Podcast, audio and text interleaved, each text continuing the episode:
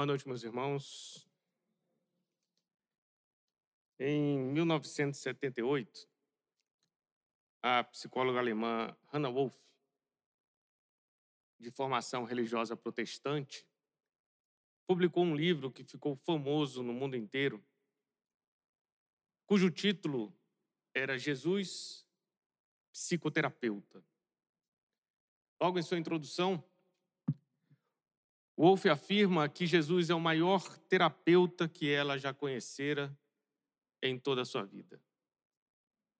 Em 2005, o Dr. Mark Baker publicou um dos best-sellers mais conhecidos também no planeta,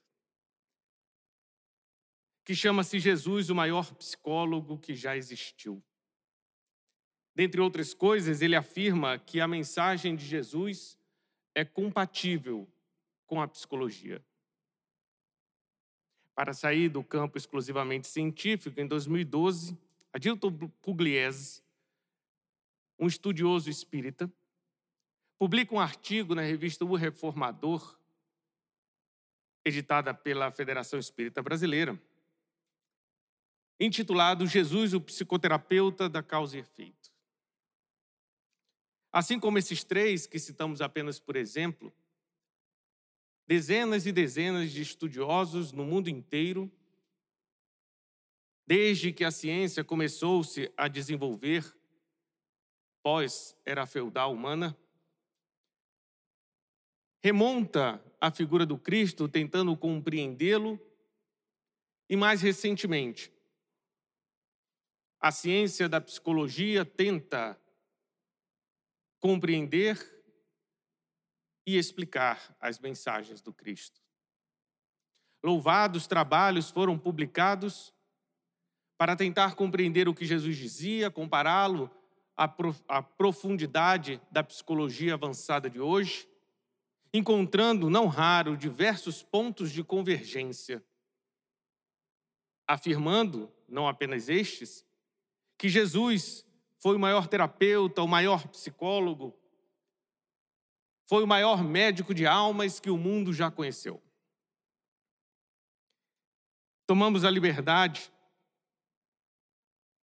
de enxergar sobre um prisma um pouquinho mais ampliado.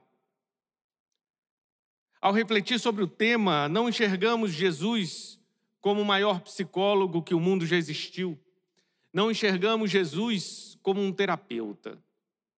Porque terapeutas e psicólogos somos nós, aprendizes da ciência universal, desconhecedores do mecanismo da criação, no qual utilizamos as nossas referências ainda pequeninas dentro do nosso raciocínio limitado, que chamamos de ciência, para tentar compreender o mecanismo universal criado por Deus.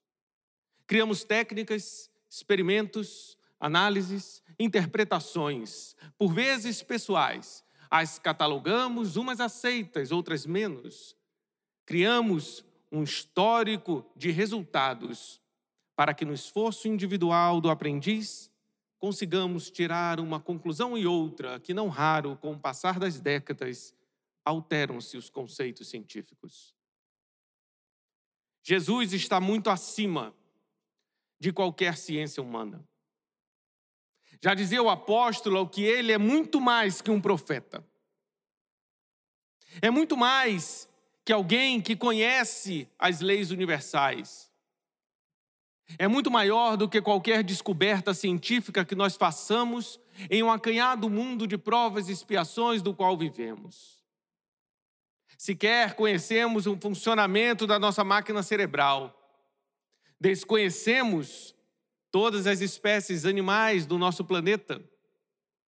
Estamos tateando o magnetismo, descobrindo matérias, antimatérias, que pouco tempo atrás sequer populava a nossa imaginação. Portanto, Jesus não poderia ser comparado às nossas ciências. Seria como comparar um doutor em matemática com uma criança que aprende as primeiras operações. Jesus é mestre, é Senhor, é sabedor de todas as coisas que fazem o nosso planeta funcionar. Aquilo que nós pesquisamos hoje, ele já o sabe há milhões de anos. Coisas que sequer imaginamos atualmente existir, ele já experimenta a prática desde a formação do nosso globo terrestre. Jesus não pode ser compreendido à luz da psicologia. É a psicologia que deve ter como norte os ensinamentos cristãos. O cristianismo traz todas as verdades das quais os homens precisam assumir em sua existência para direcionar o seu desenvolvimento intelecto-moral, e não o inverso. Autores espíritas reconhecidos, como Emmanuel, Joana de Ângeles, André Luiz, o próprio Kardec, reconhecem sumamente a superioridade do Cristo e, portanto, do cristianismo em relação a todas as descobertas e conclusões científicas da atualidade. De certo, em muitos pontos se tocam o cristianismo e a ciência psicológica da qual estamos utilizando como ilustração para os nossos comentários. Jesus fala que ele não veio para os sãos, mas veio para os doentes. Em outra passagem diz que Deus está para todos nós da mesma forma e ele é um enviado do Pai. Ora, se Jesus veio para todos nós e ele veio para os doentes e não para os sãos, concluímos que nós somos esses doentes da alma, doentes morais, que necessitamos do direcionamento sábio e amoroso de nosso Senhor Jesus Cristo para nos curarmos dos nossos vícios íntimos, os quais cultivamos secularmente, mas temos por destino libertarmos-nos dele. Jesus afirma em várias passagens, ele fala no imperativo: buscai, batei, perdoai, amai, orai, vigiai, siga-me, Deixai os mortos enterrarem seus mortos. Fala ao leitor para que o leitor execute as tarefas. Jesus não é um professor, ele é muito mais do que isso. Ele é o Senhor de todos nós que executa a verdade divina e nos exorta em todas as suas palavras para que nós façamos o mesmo, pois não há outro caminho para a felicidade senão nós trabalharmos efetivamente, sob dores que seja, os nossos corações, para retirarmos de dentro de nós tudo aquilo que nos impede de sermos felizes, de sermos curados de nossas próprias mazelas, de eliminarmos a nossa capacidade de sofrer, ainda que o caminho seja árduo. O Evangelho exige prática, porque a felicidade não será alcançada por teóricos. Porque não lemos um livro e aprendemos. Aprendemos colocando em prática aquilo que nosso cérebro consegue superficialmente captar. Ninguém entrega a sua vida a um cirurgião que nunca praticou cirurgia nem na universidade. Ah, mas eu li mil livros sobre a medicina. O senhor já fez alguma prática alguma vez? Nunca. Qual de nós confiaria em um médico teórico? Colocaria o que mais temos de valor em alguém que nunca praticou aquilo que estuda. Por isso, os evangelhos nos exortam à prática. Não basta lermos, não basta decorarmos versículos ou questões do livro dos Espíritos. Não basta sermos assíduos às casas espíritas, igrejas, sinagogas ou outros quaisquer templos religiosos do nosso planeta. Não basta darmos conselhos. Não basta termos a imagem de espíritos esforçados. Precisamos do real esforço íntimo, do qual ninguém verá senão nós e o próprio Cristo, para sermos pessoas mais amáveis, mais corajosas moralmente, mais certas da verdade universal, mais disciplinadas, mais equilibradas. Pessoas que cumprem os seus deveres de modo inabalável. Estes são aqueles que têm a aptidão para trabalhar na seara cristã. Jesus disse: Nem todos que dizem Senhor, Senhor entrarão no reino dos céus, mas apenas aqueles que fizerem a vontade do meu Pai que está nos céus. Conhecer o cristianismo, a doutrina espírita, que é a mesma coisa, conhecer os livros espíritas, conhecer os evangelhos bíblicos, falar à frente uns dos outros, não nos faz espíritos superiores nem benévolos. A prática do evangelho requer esforço, requer oportunidade de exercitarmos virtudes que ainda não temos. E como Jesus é misericordioso, ele faz com que nós encarnemos para que nós possamos passar pelas oportunidades de desenvolvermos as virtudes que não temos. Ora, Senhor, ainda sou frágil na virtude da paciência. E então Jesus me colocará em situações na vida comum que me exijam paciência. Senhor, sou ainda um discípulo muito impenitente na construção da virtude do perdão em meu coração. E Jesus, por amor a nós, nos colocará em situações que teremos que encarar as ofensas para exercitarmos o perdão. Senhor, tenho extrema dificuldade em amar aqueles que não seguem os meus gostos, os meus desejos, os meus pensamentos.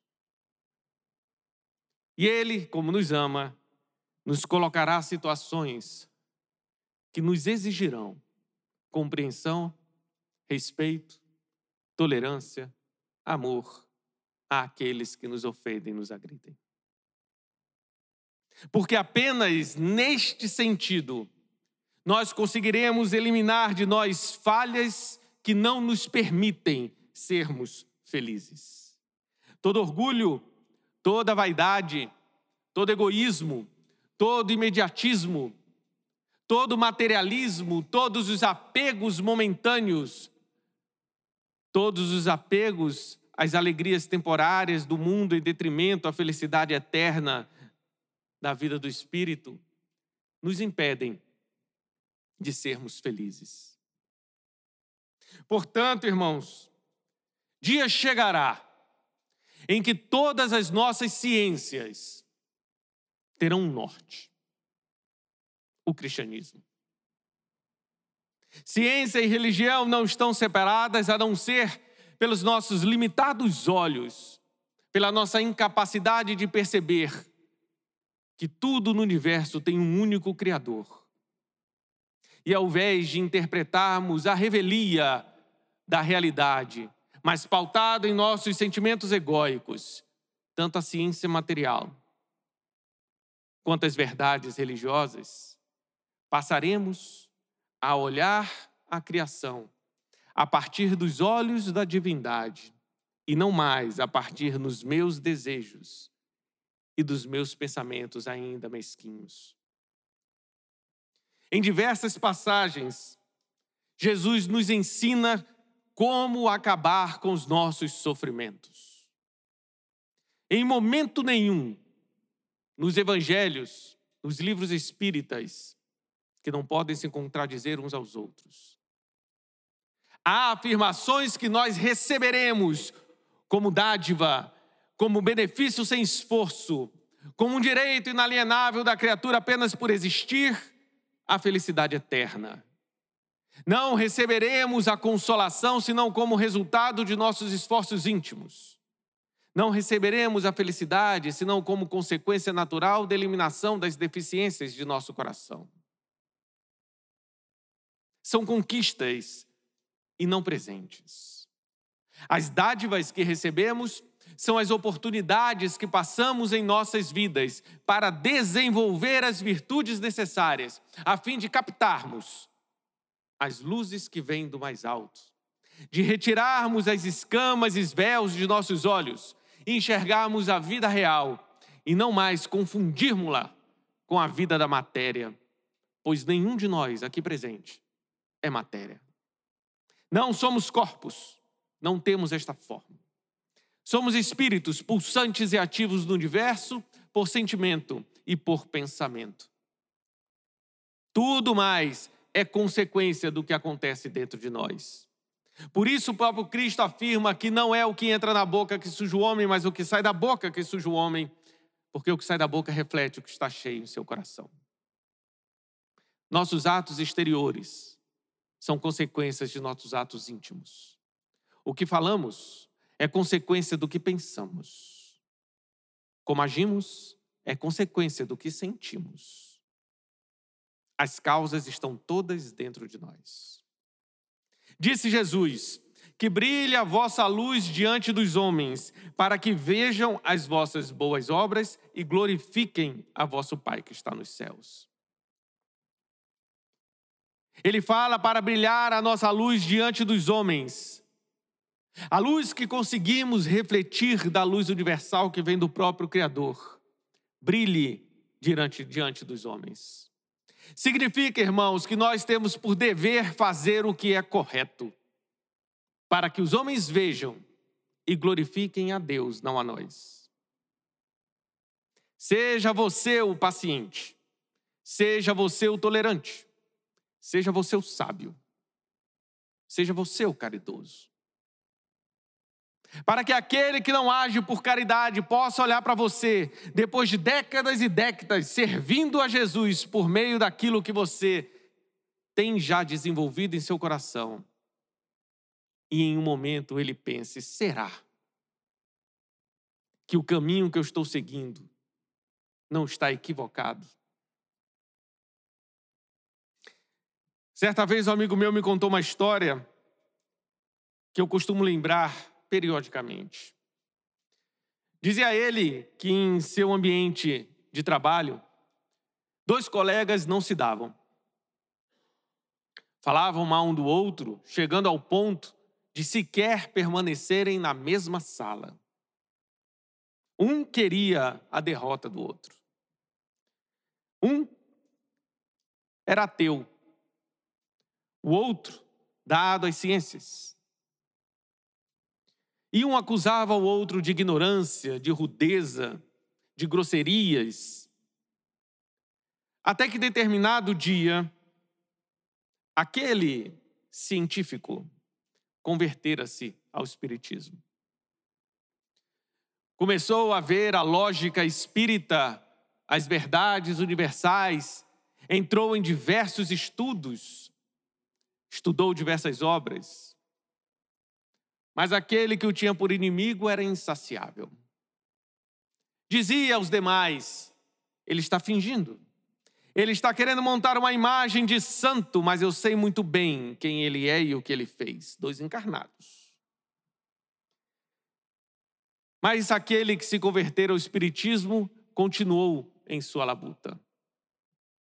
Os dois então separam-se, cada um vai para um emprego diferente. E aquele que era ateu permanecia em contato com este meu colega. E dizia ao meu colega que anos depois, cinco, seis anos depois, de convívio com um ex-cientista materialista, agora espírita, chegou para o meu colega e disse: Olha, eu continuo achando que espiritismo é uma baboseira mas que ele ficou melhor depois disso, ficou. Ele não disse ao ex-inimigo, disse ao meu colega. E não foi o que ele falava, não foi o que ele pregava, não foi os livros que ele lia, não foi os cursos que ele fazia, mas a modificação de comportamento dele mostrou a quem ele, quem o odiava, de modo inquestionável, que ele tornou-se uma pessoa melhor. Eis o dever de nós mostrarmos a luz que Jesus acende em nossos corações aos nossos irmãos. Não importa se eles vão nos reconhecer, nos agradecer, se eles irão mudar conosco. Brilhar a nossa luz perante os homens significa nós mudarmos com eles. Porque mais vale compreender que ser compreendido, amar do que ser amado, já dizia o Santo Francisco de Assis. Jesus afirma em outro momento para nós que nosso dizer seja sim quando sim e não quando não, porque tudo que vai além disso vem do maligno. Para que nosso dizer seja sim quando sim, significa que eu vou agir exatamente como aquilo que eu concordo. Não exigirei dos outros, mas de mim mesmo. Se eu não concordo, quando os nossos irmãos param em fila dupla no trânsito, jamais farei isso, mesmo que seja só por um pouquinho. Se eu já me irritei ao chegar no estacionamento de um supermercado e tinha um carrinho vazio tapando a única vaga que tinha para eu estacionar, eu jamais deixarei os carrinhos que eu esvazio do supermercado fora do seu devido lugar. Se eu me senti desconfortável, porque soube que em determinada roda de conversa falaram negativamente no meu nome, em momento nenhum me permitirei a maledicência. Se eu discordo do ato, eu não farei, em hipótese alguma, por senso de dever, ainda que nenhum homem enxergue, pois o meu compromisso de dizer sim quando sim não é com os homens, mas com a minha própria consciência, e a minha consciência sempre saberá o que eu penso e o que eu faço. E os dois têm que estar em sintonia sempre. Este é o roteiro seguro para que eu não crie imagens falsas de mim mesmo. A única maneira de eu ter uma imagem positiva perante os homens é de fato eu ser uma pessoa positiva para mim mesmo. Porque o meu dizer tem que ser sim quando sim e não quando não. Se eu concordo, eu faço. Se eu discordo, jamais farei. Porque se eu me engano a mim mesmo, jamais conseguirei enxergar as minhas deficiências. E se eu não enxergo as minhas deficiências, não as retirarei de dentro de mim. E se eu não as retirar de dentro de mim, sofrerei. E Jesus não quer que eu sofra, mas que eu me cure. Em outro ponto, Jesus diz: Não resistais ao mal, mas se alguém lhe bater a face direita, ofereça-lhe também a outra. Não, ele não está falando aí para nós sermos vítimas ou vitimistas perante as deficiências alheias. Da mesma forma, não nos estimula o retorno do mal com o mal. Se alguém lhe feriu por palavras, por atitudes, por comportamentos, se você está com a face machucada pela inferioridade do teu irmão, não ofereça a ele esta face machucada mas ofereça-lhe a outra, a sua face saudável. Não a face que está distorcida pela sua mágoa, pela sua inveja, pelo seu rancor, pela sua tristeza, pela sua revolta, pela sua ira, mas o lado que ainda está saudável pela sua fé, pela sua religiosidade, pela sua compreensão, pela sua tolerância. Não retorne àqueles que lhe violentam a moral o seu lado violento, e sim o seu lado bom. Porque o próprio Cristo nos disse: orai pelos que vos perseguem. Bendizei aqueles que vos caluniam, porque devemos retornar ao outro o que nós acreditamos ser bom, e não o que eu sei que é ruim. Pois de uma árvore boa não pode sair maus frutos, e de uma árvore má não pode sair bons frutos. Enquanto eu quiser combater o mal com o mal, emitirei mal de mim mesmo, e este mal que sai de mim é porque estava em meu interior, e estando em meu interior, me faz sofrer. E Jesus não quer que eu sofra, mas que eu me cure. Jesus ainda afirma: amai os vossos inimigos. Pouco refletimos sobre essa passagem. Alguns, mais céticos, a questionam dizendo que é impossível amar um inimigo. De fato, se olharmos superficialmente, é impossível nós amarmos inimigos. E aí está a sabedoria do ensinamento, porque a partir do momento em que você o ama, ele não é mais seu inimigo. O nosso esforço não é para amar o que nos amam, para agradar os que nos agradam. Isso, disse o Cristo, os gentios o fazem, os publicanos também o fazem. Mas para vós cristãos, o esforço é maior, pois vos é revelado como funciona o nosso universo. Nós cultivamos em nós mesmos tudo o que sentimos.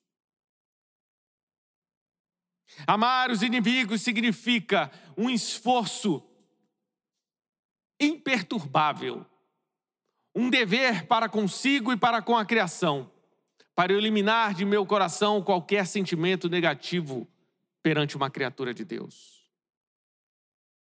Não importa o que ele faça, não importa o que ele pense, não importa como ele haja, ele é uma criatura de Deus. E por mais que eu vá corrigi-lo de uma maneira ou de outra, eu ficando próximo ou me afastando, em momento nenhum eu posso ter um sentimento de aversão, um sentimento de negatividade perante o meu irmão. Aproxime-se ou afaste-se, mas por amor. Cale ou fale, mas por amor. Execute alguma ação ou transfira para outro, caso você não se sinta competente a isto, mas por amor. Nunca por ódio, nunca por rancor, nunca por desprezo. Nunca para querer se livrar dele, mas sempre para querer ajudá-lo. Isto é amar os vossos inimigos. Como diz Paulo de Tarso, no que depender de vós, tende paz com todos os homens. Ele não diz no que depender dos outros, tem de paz com eles, mas no que depender de vós.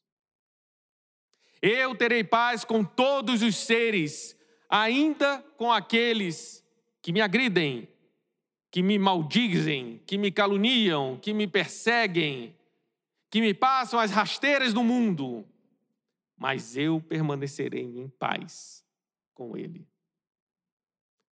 porque assumir guerras íntimas lhe faz sofrer.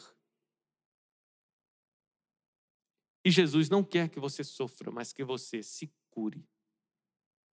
Em outra passagem, Jesus fala: Não ajunteis tesouros na terra, onde as traças roem e os ladrões podem roubar. Ajunteis tesouros dos céus, onde as traças não roem, os ladrões não podem roubar, porque onde está o teu tesouro, aí estará o teu coração. A figura do tesouro aí não são tesouros materiais, mas é uma metáfora dizendo o que você dá valor é o teu tesouro. E onde está o teu tesouro? Aí está o seu íntimo. O que você dá valor remete aonde você está como espírito, aonde está o teu coração. Se eu dou valor às coisas do mundo em detrimento das coisas dos céus, eu ainda sou materialista e a matéria não traz felicidade. Se eu vivo mais a vida do corpo do que a vida do espírito, se eu dou mais valor às coisas de uma encarnação do que às coisas da eternidade, Você vive a temporalidade porque uma encarnação acaba. E a felicidade eterna não termina. O que me faz feliz é o que Jesus nos chama a atenção. O que te causa bem-estar? O que te faz ficar leve? O que faz esse bem-estar permanecer após o fato que o acionou ter terminado? Costumamos falar a alguns jovens: ir à festa não traz felicidade, porque quando a festa acaba, acaba a sua felicidade. E felicidade ela é algo que perdura além daquilo que o motivou. Quando você faz bem ao seu filho, você terá um bem-estar que durará anos, dias, décadas. Quando você consegue salvar alguém, você terá um bem-estar nessa lembrança para a vida toda. O fato acaba, o ato de bem-estar no seu coração não. E, portanto, à medida que nós experimentamos isso, iremos querer mais e mais esta felicidade que perdura e não está atrelada a coisas temporárias do nosso mundo. Alegrias temporárias não são felicidades. Felicidade é aquilo que pode durar para sempre, em qualquer situação que nós vivamos. Deus não seria injusto de colocar a minha felicidade nas mãos de outro, senão de mim mesmo. Tudo aquilo que eu dependo de outro para ser feliz não é felicidade de fato. Pensemos em que situação nós podemos ser felizes para sempre. Sou feliz porque consegui bons ganhos materiais. Eles passarão. Você não os levará para sempre. Se não perder nesta encarnação, certamente ao desencarnar vai perder. Sou feliz porque tenho um corpo belo e saudável. Se você não ficar encarnado o suficiente para esse seu corpo envelhecer, você desencarnará antes e o perdê-lo-á. Sou feliz porque tenho uma inteligência superior aos meus irmãos, até que Jesus te coloque numa encarnação em que você não consegue manifestar essa inteligência por deficiência física. Sou feliz porque eu sou útil. Não há situação externa que lhe impeça de ser útil. Por uma palavra, por um gesto, por um olhar, por um silêncio, por uma expressão corporal de generosidade. E ainda aqui encarnado, o seu corpo esteja inerte numa situação de coma. Você não é corpo, é espírito e ainda assim você é um ser pensante. E pensamento é ato para o espírito. E eu posso pensar positivo, eu posso orar, eu posso desejar o bem, e isto é ser útil. Não há situação externa que possa lhe impedir de ser útil. Seja feliz sendo útil, e você poderá ser feliz eternamente, porque depende única e exclusivamente de você. É por isso que Jesus insiste no ensinamento que nós devemos servir e não nos preocuparmos em ser servido. Porque ser servido depende do outro. Servir depende de você. Se eu sou feliz porque sou servido, sou agradado, eu estou colocando minha felicidade numa decisão alheia à minha vontade.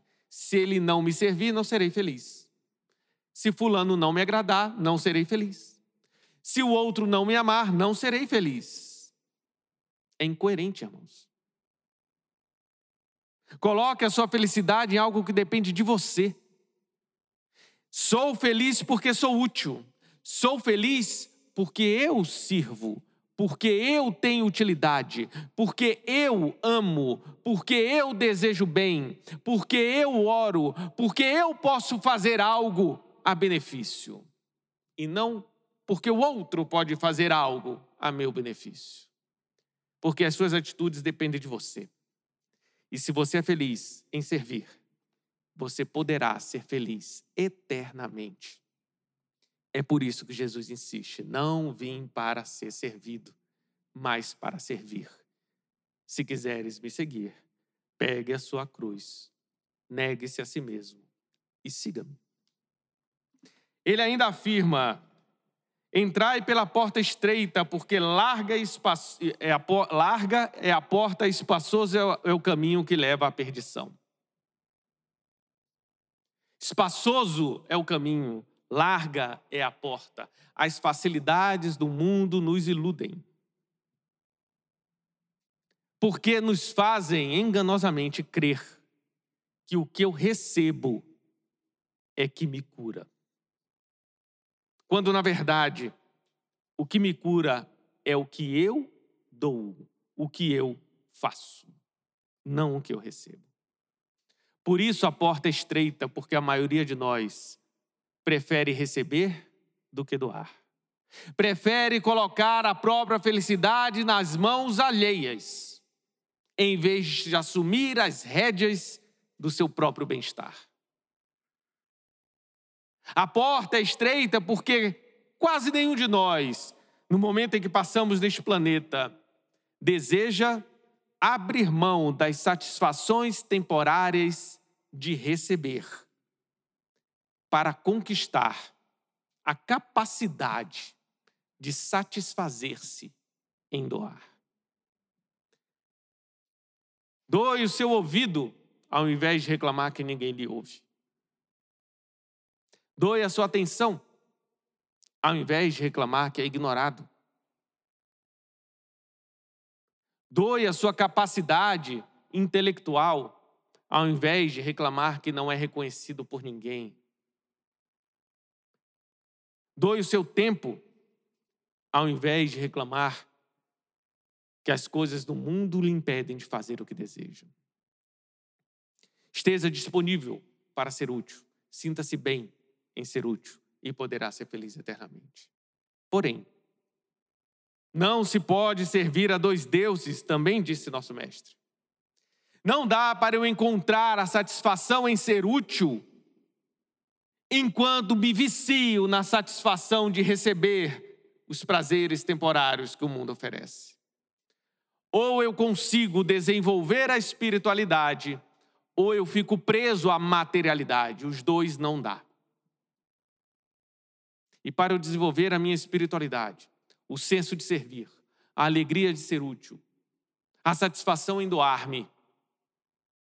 Primeiro, eu tenho que passar pelo sacrifício disciplinar de abrir mão do meu materialismo, do meu imediatismo, da minha cobrança que os outros têm que me entregar sempre. E eis, irmãos, a grande dificuldade de nossa reforma íntima. Todos nós desejamos a reforma íntima, todos nós desejamos eliminar o orgulho, o egoísmo que tanto nos impedem de sermos felizes. Mas quantos de nós pensaram ou traçaram alguma estratégia para eliminar este orgulho e egoísmo de dentro de si? Reformar-se intimamente, como nos orienta o cristianismo, para a nossa própria cura das enfermidades morais que carregamos. É um processo doloroso, não será um processo suave, porque nós estamos habituados, se não viciados, em atitudes inerentes à nossa inferioridade. Eu gosto de algumas ações inferiores e não gostaria de abrir mão delas. E para eu começar a encontrar as satisfações superiores, eu preciso abrir mão, ainda que gostando, me satisfazendo, sendo prazeroso a mim, de comportamentos inferiores. Um exercício que eu sempre faço quando me pergunto como saber se um comportamento meu é superior ou inferior. Guardadas as restrições do exemplo, costumo dizer: imagine se você convidar Chico Xavier para fazer o que você está fazendo, se ele iria. Se ele não fosse, é um indício que talvez aquela sua atitude não seja uma atitude tão nobre quanto você pensa. Vou mostrar a quem me agrediu quem eu sou de verdade. E vou lá para que ele pague com a mesma moeda. Convida Chico para isso, para ver se ele ia. Ah, mas eu aqui na roda tenho que falar mesmo quem a pessoa é, com todos os males dela. Vou expô-la a todo mundo para que ela nunca mais faça mal a ninguém. Chama Chico para falar mal dela perante todo mundo, ver se ele iria. Não iria. Repense a sua atitude. Vou me esbaldar nos entretenimentos humanos que entorpecem a consciência, que são entregues às sensualidades, que me apegam cada vez mais à minha própria materialidade. Pense se você convidasse Chico para fazer a mesma coisa com você, se ele iria. Ele, que é um espírito superior a nós, mas está longe ainda da pureza do Cristo, veio ao mundo para uma grande missão de mostrar-nos o cristianismo na prática. Não de um espírito perfeito, mas de um espírito ainda com deficiências, mas com uma disciplina moral íntima que o faz ser superior a todos nós. E essa disciplina moral, disciplina é fazer o que se deve, não o que se gosta. E isso Chico teve experimentado em sua existência na última encarnação. Por vezes, ele teve que fazer o que ele devia fazer, mesmo querendo outra coisa. Não raro, Emmanuel aparecia para ele e dizia o que ele tinha que fazer. E por ser disciplinado, Chico obedecia Emmanuel por reconhecer nele alguém que sabia mais do que o próprio Chico. Jesus, em diversas passagens, nos ensina como nós iremos parar de sofrer. Não é o que acontece conosco que nos faz sofrer, mas é o que nós fazemos com o que acontece conosco é que nos faz sofrer ou sermos felizes. O olho é a luz do corpo. Se o teu olho é são, todo o seu corpo será são, mas se o teu olho está em trevas, todo o seu corpo estará em trevas. A maneira com que eu vejo as coisas me provoca paz ou revolta, felicidade ou sofrimento, alegria ou tristeza, leveza ou depressão.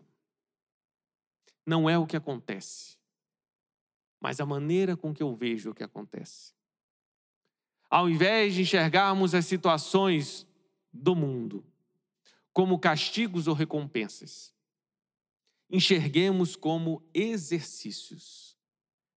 Porque Jesus nos chama de discípulos, e discípulo é um aprendiz. Nos coloquemos como alunos que somos, pois mestre apenas um existe, que é o próprio Cristo. Não será fácil a trajetória e Jesus também não nos enganou quanto a isso. Disse ele: No mundo tereis tribulações, mas tende bom ânimo, eu venci o mundo. Não o mundo externo, porque ainda aí está, mas o mundo íntimo das imperfeições, porque é isto que te causa sofrimento. As dores são oportunidades de exercitarmos virtudes e não castigos. O convívio com irmãos difíceis que nos desagradam são oportunidades de mostrar a eles o que Cristo pode fazer em um coração ainda falho como o meu, para que eles se estimulem nisso e também queiram conhecer nosso Senhor. E não um azar da vida que eu tenho que conviver com pessoas desagradáveis. A pergunta quando passamos as dificuldades da vida, não é, Senhor, por que eu estou passando por isso? Eu não mereço tanto sofrimento. Jesus não lhe causa sofrimento pelas situações que ele permite que você passe. Você lhe causa sofrimento pela maneira que você enxerga as situações. Então a pergunta correta não é porque eu estou passando por isso. Pergunta correta é: Senhor, o que eu posso aprender com a situação que eu estou passando agora? O que queres me ensinar? E um pouco mais amadurecidos nesse processo, perguntaremos, como Paulo de Tarso: Senhor, o que queres que eu faça?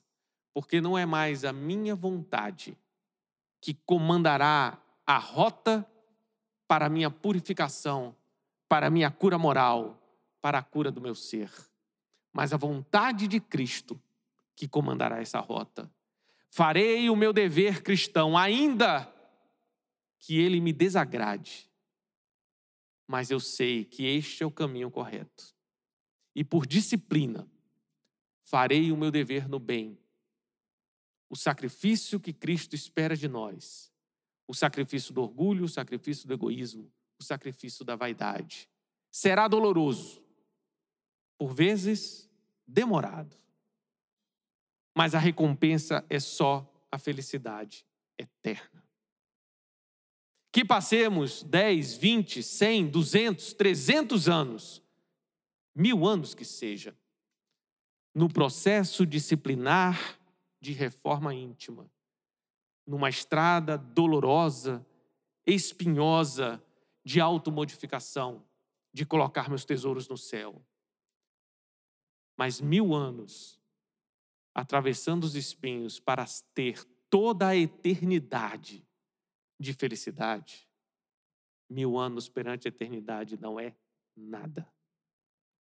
Somos espíritos somos espíritas, somos cientes de que somos seres eternos. Trabalhemos hoje para seguir Jesus, para olhar o mundo de forma diferente, porque Deus não criou o mundo para me agradar, Ele criou o mundo para eu servi-lo. Quando mudarmos essa chave, estaremos iniciando a caminhada consciente para o reino dos céus. E então os anjos virão nos auxiliar, dando-nos mais oportunidades de aprendizado. Nas dores, nos regozijos, em todas as situações que o mundo pode oferecer. Mas eu, discípulo já consciente, não me apegarei mais às situações do mundo, mas me concentrarei as reações íntimas que eu tenho perante as situações do mundo. E, finalmente, eu poderei, um dia, ser digno de ser chamado discípulo de Jesus.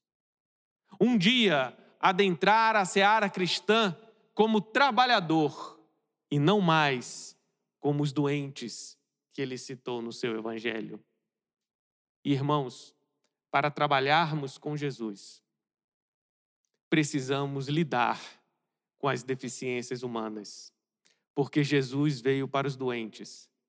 E se eu quiser trabalhar ao lado de Jesus, terei necessariamente que conviver com estes doentes. Que por amor, ele trabalha para que eles se curem, como faz conosco hoje. E o dia que estivermos amadurecidos neste processo, será um regozijo, uma alegria inenarrável a oportunidade que teremos de bem servir. Jesus afirma que meu Pai até hoje trabalha e eu também. Trabalhemos o nosso coração para que nós sejamos dignos de servir ao lado do Cristo. Porque se eu não servir com Cristo, eu estarei dando trabalho ao Cristo para me formar um verdadeiro servidor. Temos as ferramentas, temos os evangelhos, temos a doutrina espírita, temos a consciência. Resta-nos agora o direcionamento inabalável da nossa vontade para criarmos em nós a chama do cristianismo que nos fará enxergar o mundo como um rol de oportunidades para melhorarmos a nós mesmos com um único objetivo na vida: servir a nosso Senhor. Que Deus nos abençoe.